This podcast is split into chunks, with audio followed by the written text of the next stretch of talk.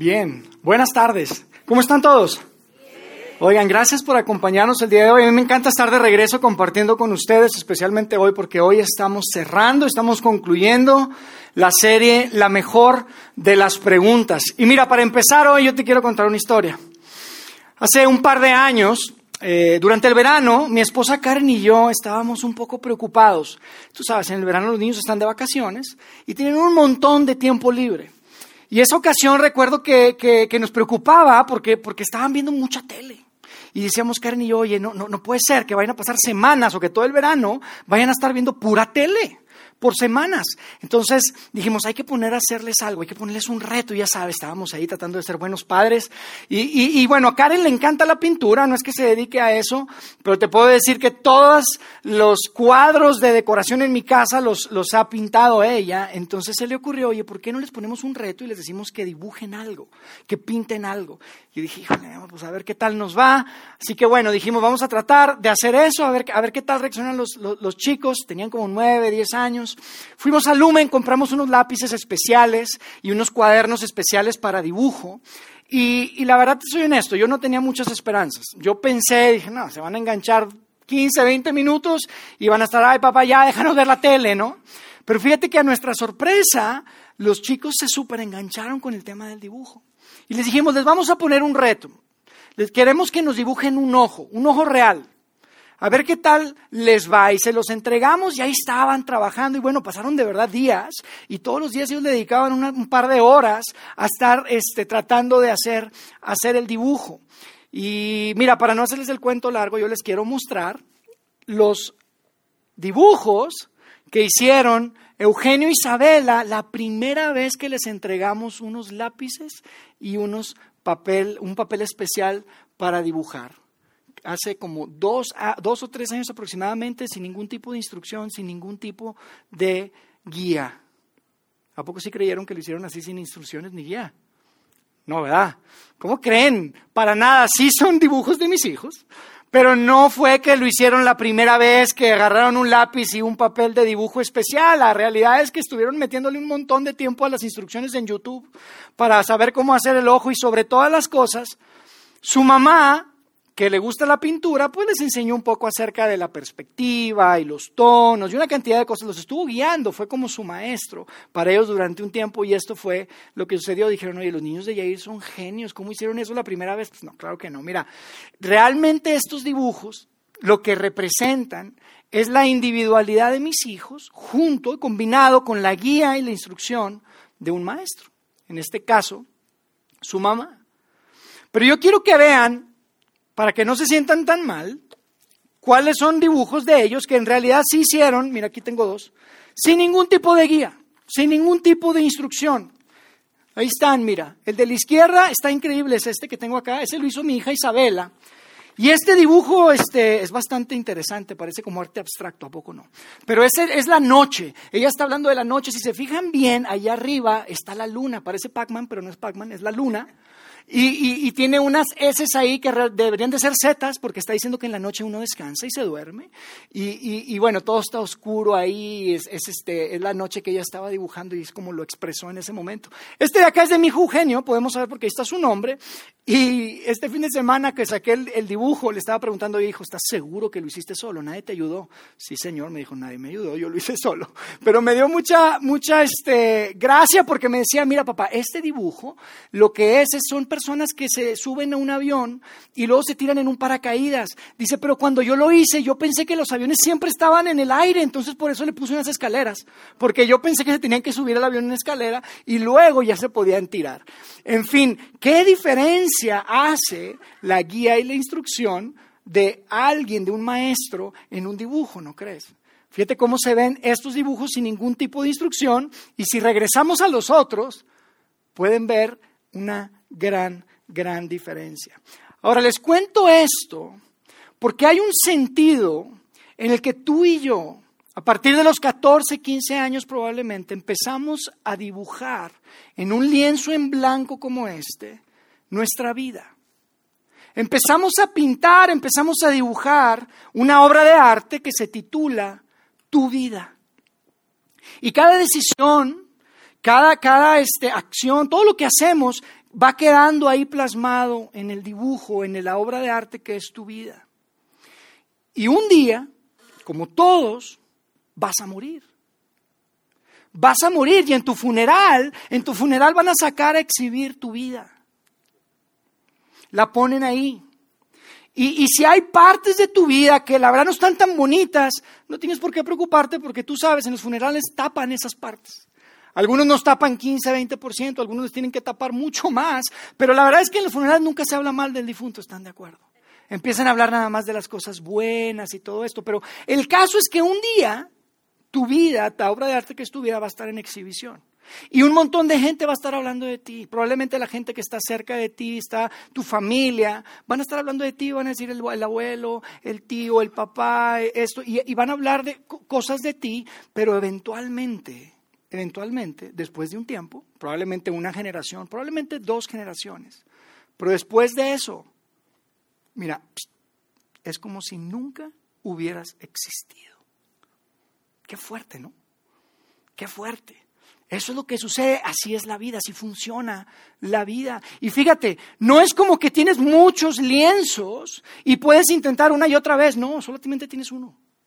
No es como que dices, ah, el lienzo de mis veintes lo voy a poner en la bodega o lo voy a poner ahí en el sótano porque qué pena las cosas que hice cuando estaba en mis veintes. No, solamente tienes un lienzo. Ahora yo sé que todos ustedes, después de pensarlo bien, pues no creerían que los dibujos que les mostré de mis hijos, de los, de los ojos, pues no creerían que los pudieron hacer sin ningún tipo de instrucción, sin ningún tipo de guía.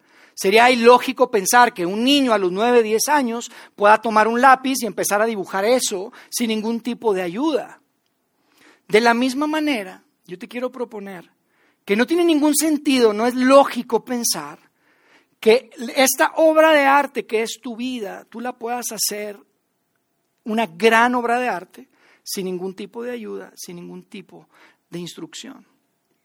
Yo quiero proponerte hoy, para cerrar nuestra serie, la mejor de las preguntas, que tú y yo, tarde o temprano, necesitamos la guía y la ayuda de alguien.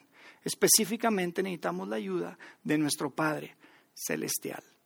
Y de eso es lo que quiero que hablemos el día, el día de hoy. Ahora, esa, esa es la parte artística del mensaje, pero ahora quiero que pensemos para cerrar esta serie, quiero que juntos pensemos en todo esto de lo que hemos estado hablando.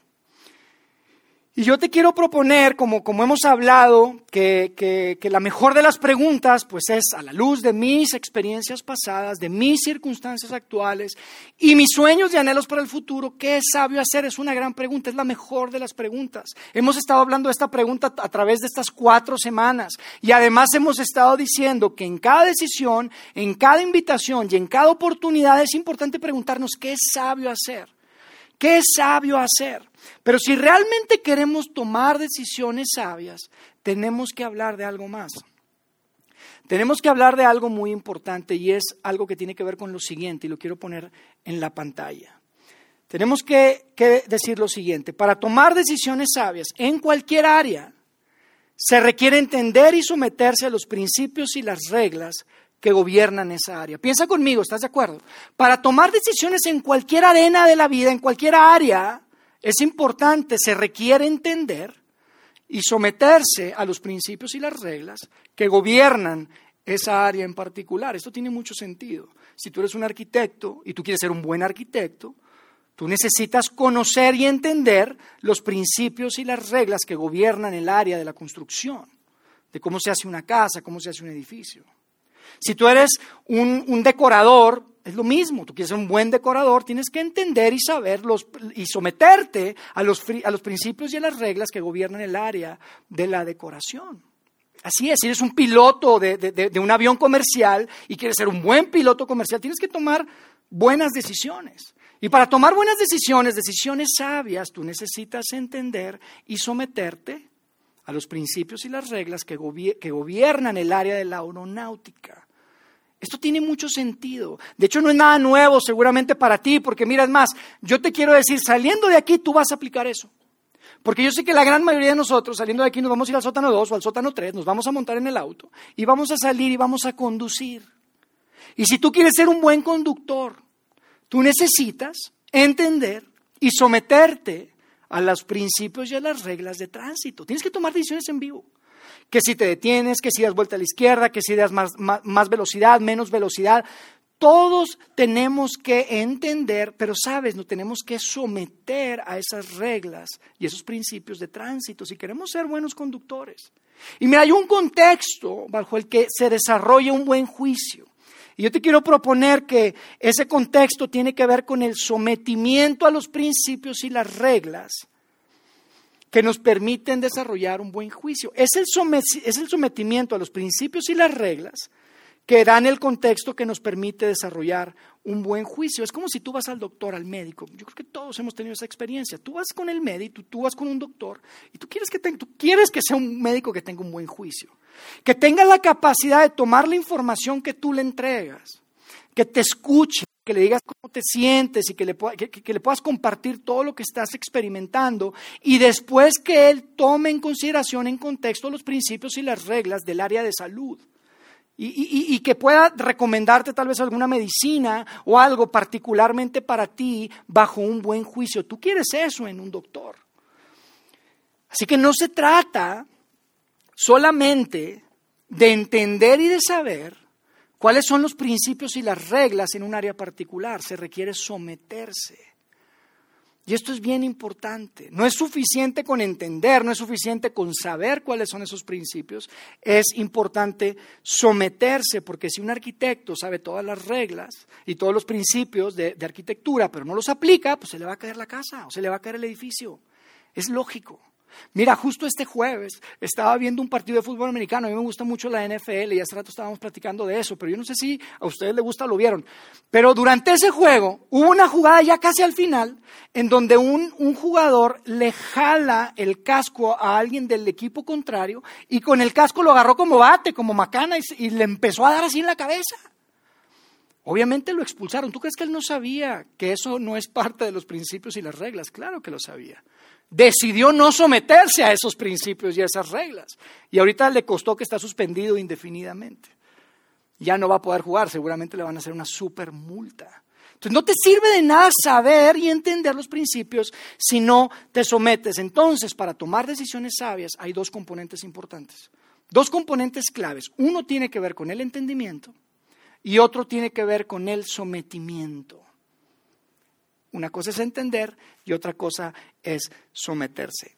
Eso aplica en todas las áreas de la vida. Ahora, la razón por la que les digo esto y la razón por la que quiero hablar de esto, y creo que es importante, especialmente para los que estamos tratando de seguir a Jesús, es que si, si bien es cierto que queremos tomar decisiones sabias en nuestra salud, queremos tomar decisiones sabias en nuestras inversiones y en un montón de áreas en nuestra vida, la verdad, la realidad es que tú y yo queremos tomar decisiones sabias de vida. Tú y yo queremos tomar decisiones que sean sabias.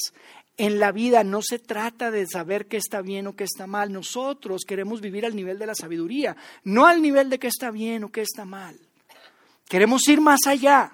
De eso se trata esta serie, de eso es lo que hemos estado hablando. Así que aplicando esto que les acabo de mencionar, se leería así esta frase, para tomar decisiones sabias en la vida, se requiere entender y someterse a los principios y las reglas que gobiernan la vida.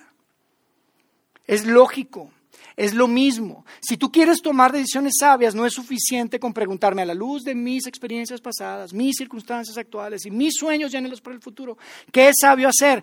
Hay un componente adicional, amigos.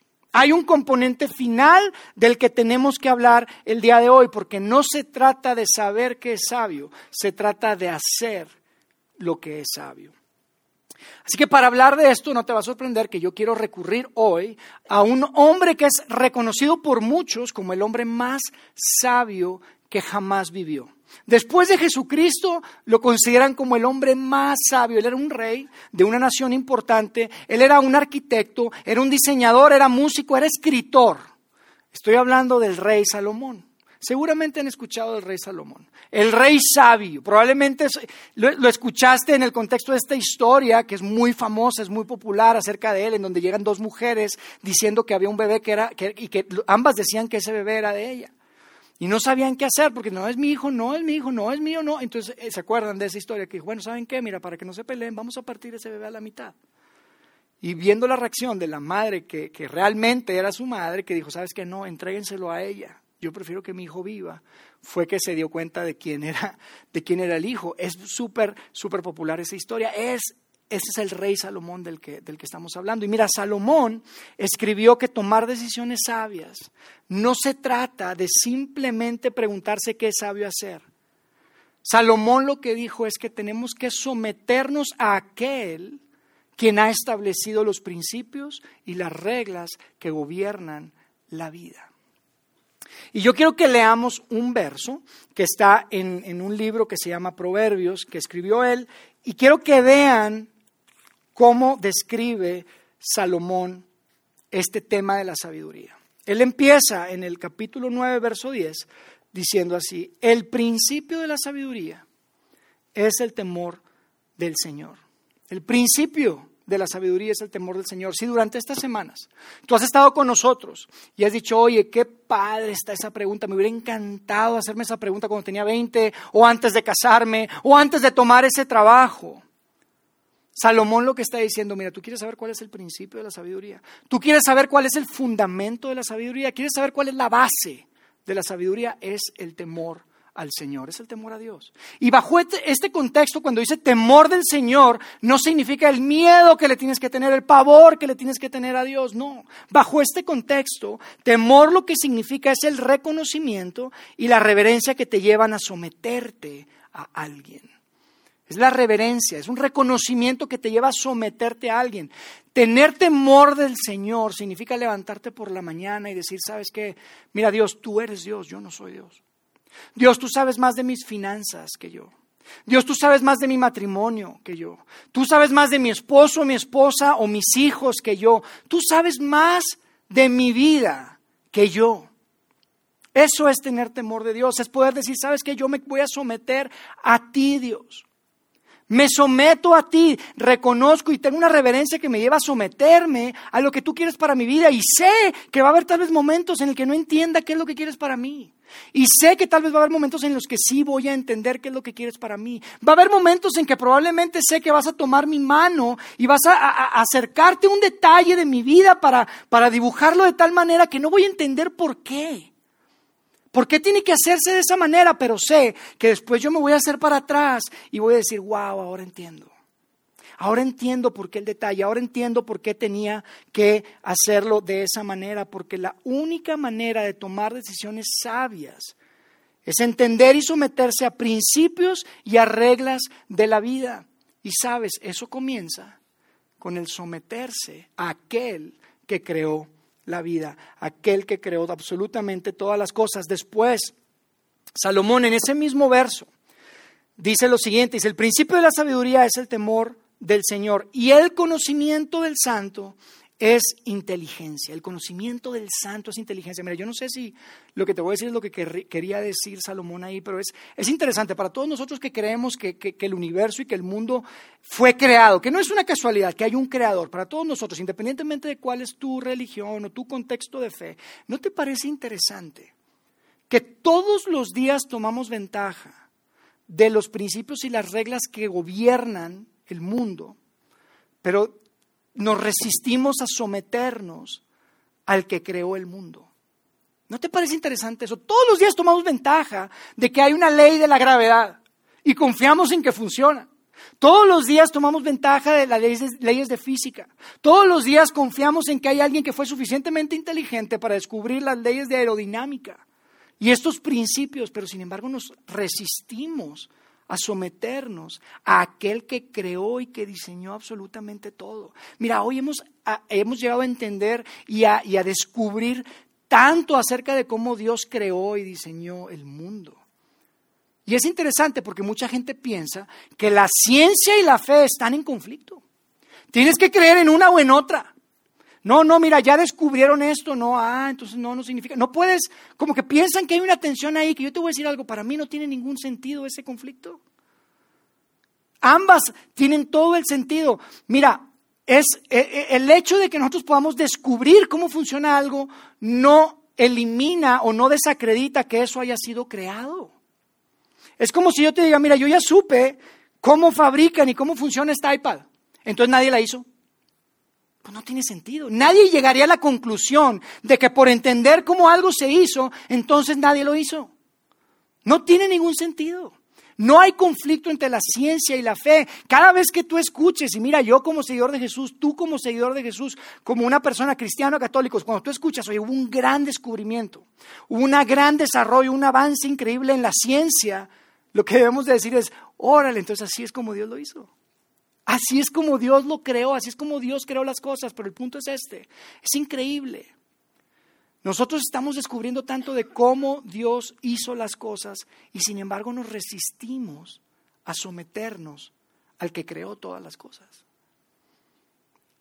Es increíble, yo no sé por qué resistimos tanto y sin embargo tomamos ventaja de todas estas cosas todos los días. Y sabes que es algo que también es importante y es real.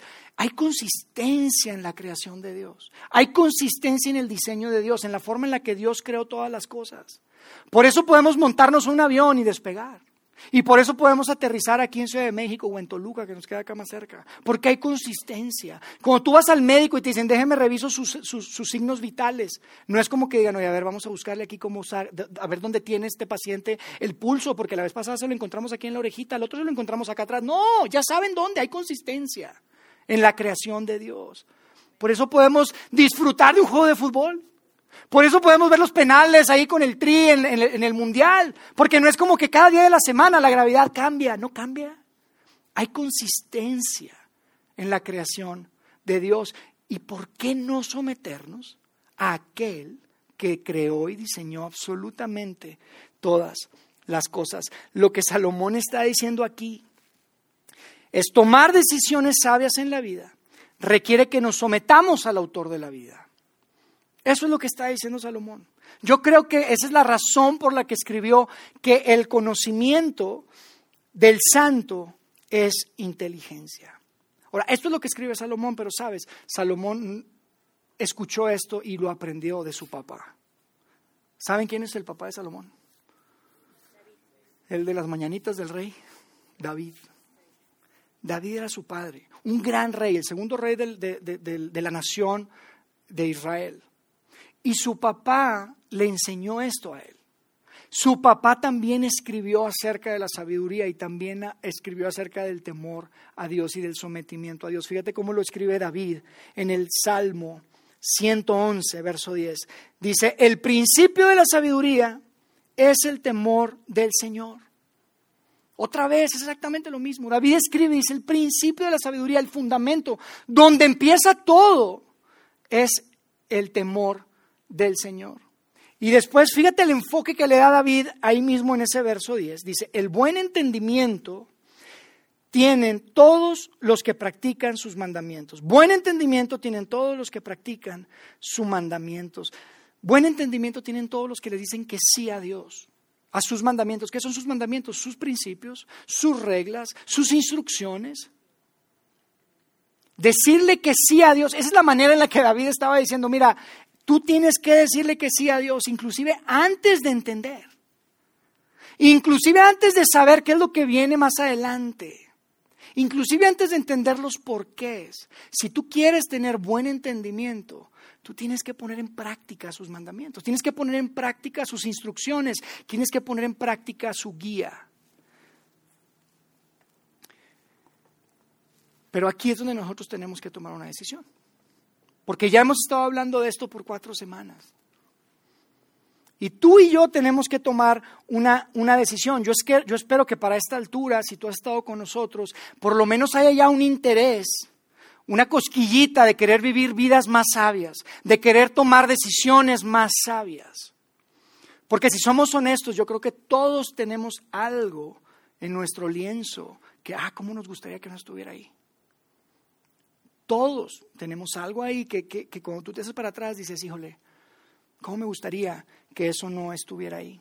Así que por última vez yo quiero que juntos veamos esta pregunta. La voy a, les voy a pedir que la repitamos eh, juntos, la vamos a poner ahí y vamos a repetirla cuando yo cuente tres, ¿les parece? Porque quiero que cerremos esto. Mira, yo espero que para hoy en día esta pregunta ya sea como un parte de tu vida, que sea el filtro a través del que tomas decisiones. Pero esta es la última vez que la vamos a leer y quiero que lo hagamos juntos, ¿les parece? Vamos a leerlo las tres. Dice una, dos, tres. a la luz mis circunstancias y mis sueños. Qué sabio que yo haga. Qué sabio que yo haga. Y el tema es este, amigos. Y pon atención, por favor. Esta pregunta clarifica qué es lo que tienes que hacer. Esta pregunta te da mucha claridad. Quita lo que es ambiguo. Pero sabes, no garantiza que hagas lo que es sabio. Esta pregunta da mucha claridad, ¿sí o no?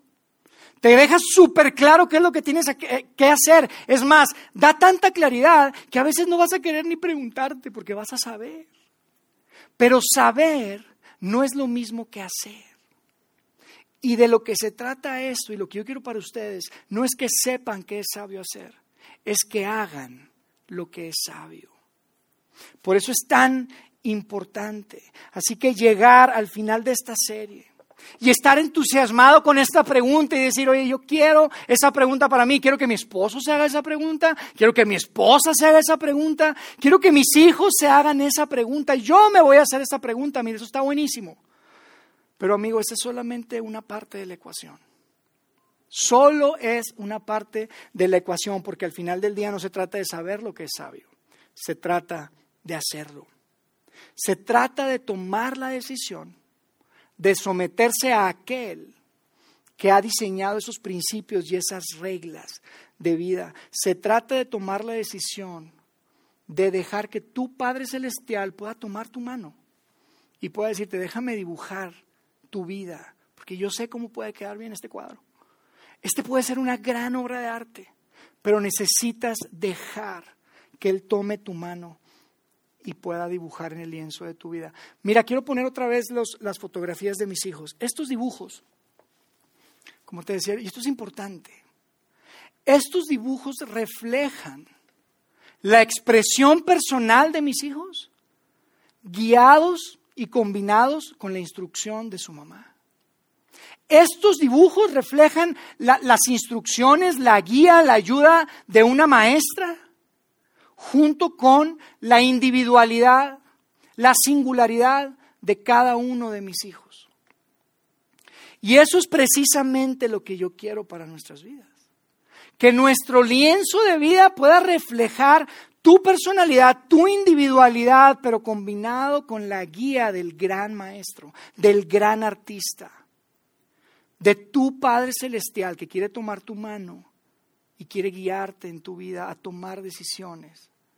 Y que puedas someterte y estar dispuesto a decirle, ok Dios, estoy de acuerdo. Porque yo te digo algo, amigo, el principio de la sabiduría no es una pregunta. El principio de la sabiduría no es la mejor de las preguntas. El principio de la sabiduría es una decisión que tú tienes que tomar. Es una decisión de decirle que sí a Dios inclusive cuando no entiendes los porqués. Y yo entiendo que esto puede ser como algo intimidante, puede ser algo retador. Porque de alguna forma es como decirle, Dios, ahí está mi vida, es un cheque en blanco, haz lo que tú quieras con mi vida y eso está eso es difícil. Eso intimida.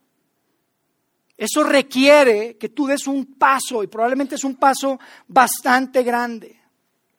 Mira, hoy cuando llegaron, yo espero que la mayoría les hayan entregado un pincel como este. ¿Lo tienen por ahí? Algunos dijeron, ¿qué es esto? Se sacaron de onda. Otros dijeron, ay, qué padre, porque voy a, vamos a hacer un trabajito manual, pensaron, ¿verdad? No, fíjense lo siguiente. Quiero que saquen su pincel.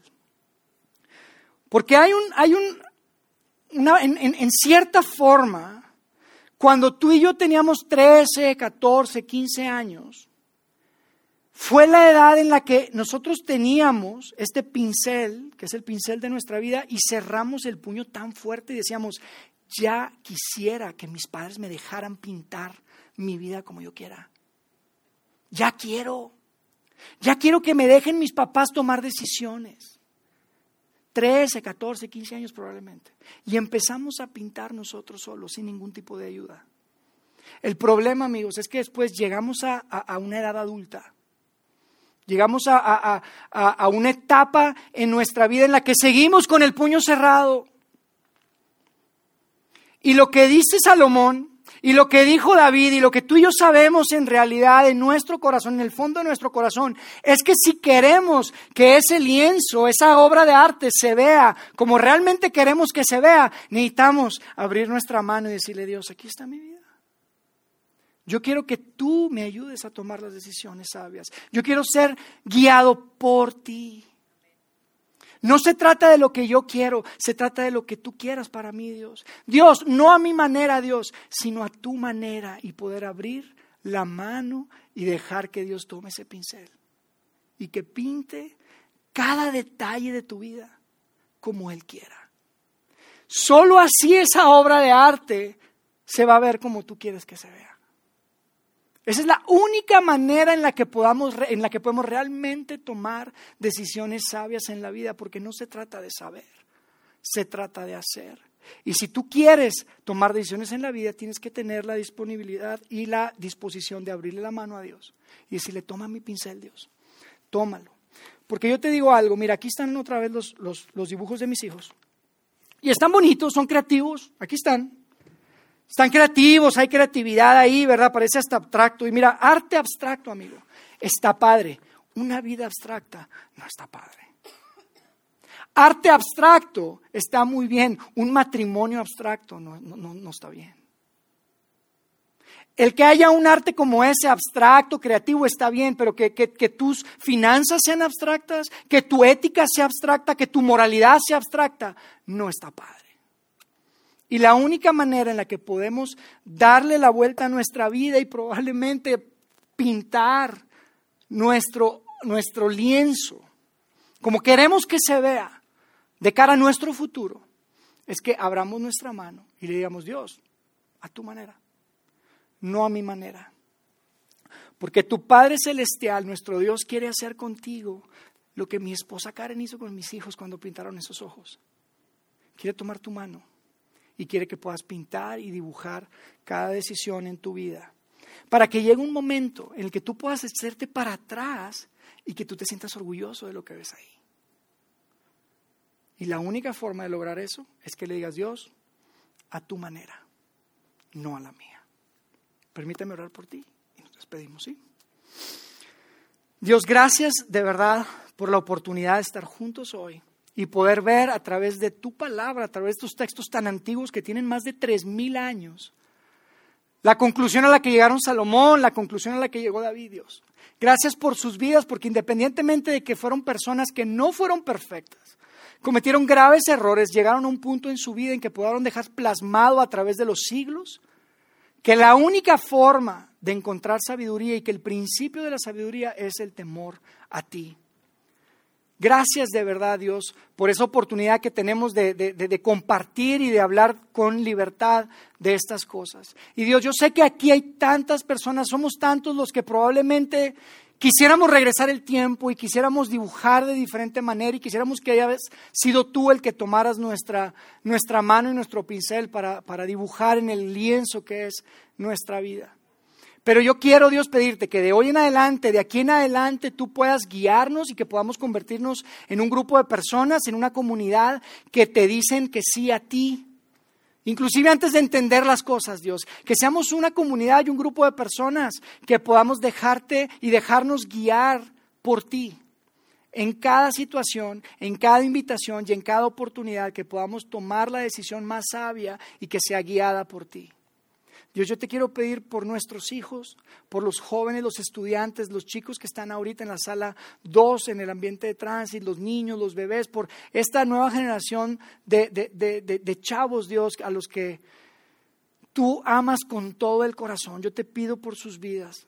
Ellos que tienen toda su vida por delante, yo te quiero pedir que les ayudes a tomar las decisiones correctas y que desde el día de hoy aunque parezca raro y aunque vaya completamente en contra de lo, de lo, que la cultura dice, que tomen la decisión de abrir su mano y dejarte a ti guiarles para pintar cada detalle en el lienzo de su vida. Gracias Dios por la oportunidad de hacer comunidad, de hacer iglesia, de juntos acercarnos a ti con esta confianza que tenemos y pedirte, Dios, que sea tu manera, no a nuestra manera. Que sea tu manera, Dios no a nuestra manera. Oramos en el precioso nombre de tu Hijo Jesucristo. Amén. Amigos, gracias por estar con nosotros a través de esta serie. Si tú no escuchaste algunos de los mensajes, no te pierdas el podcast. Son cuatro mensajes. De verdad esperamos que si es tu primera vez no sea la última. Esperamos que hayas pasado un, buen tiempo con nosotros y que lo que estamos compartiendo acá pueda ser relevante y útil para tu vida. La próxima semana tenemos un mensaje especial que voy a compartir, que no quiero que nadie se pierda. Tiene todo que ver con el corazón y con nuestra visión y el foco que tenemos como comunidad de fe, como iglesia aquí en Vida en Ciudad de México. Muchísimas gracias por acompañarnos. Que tengan un excelente domingo.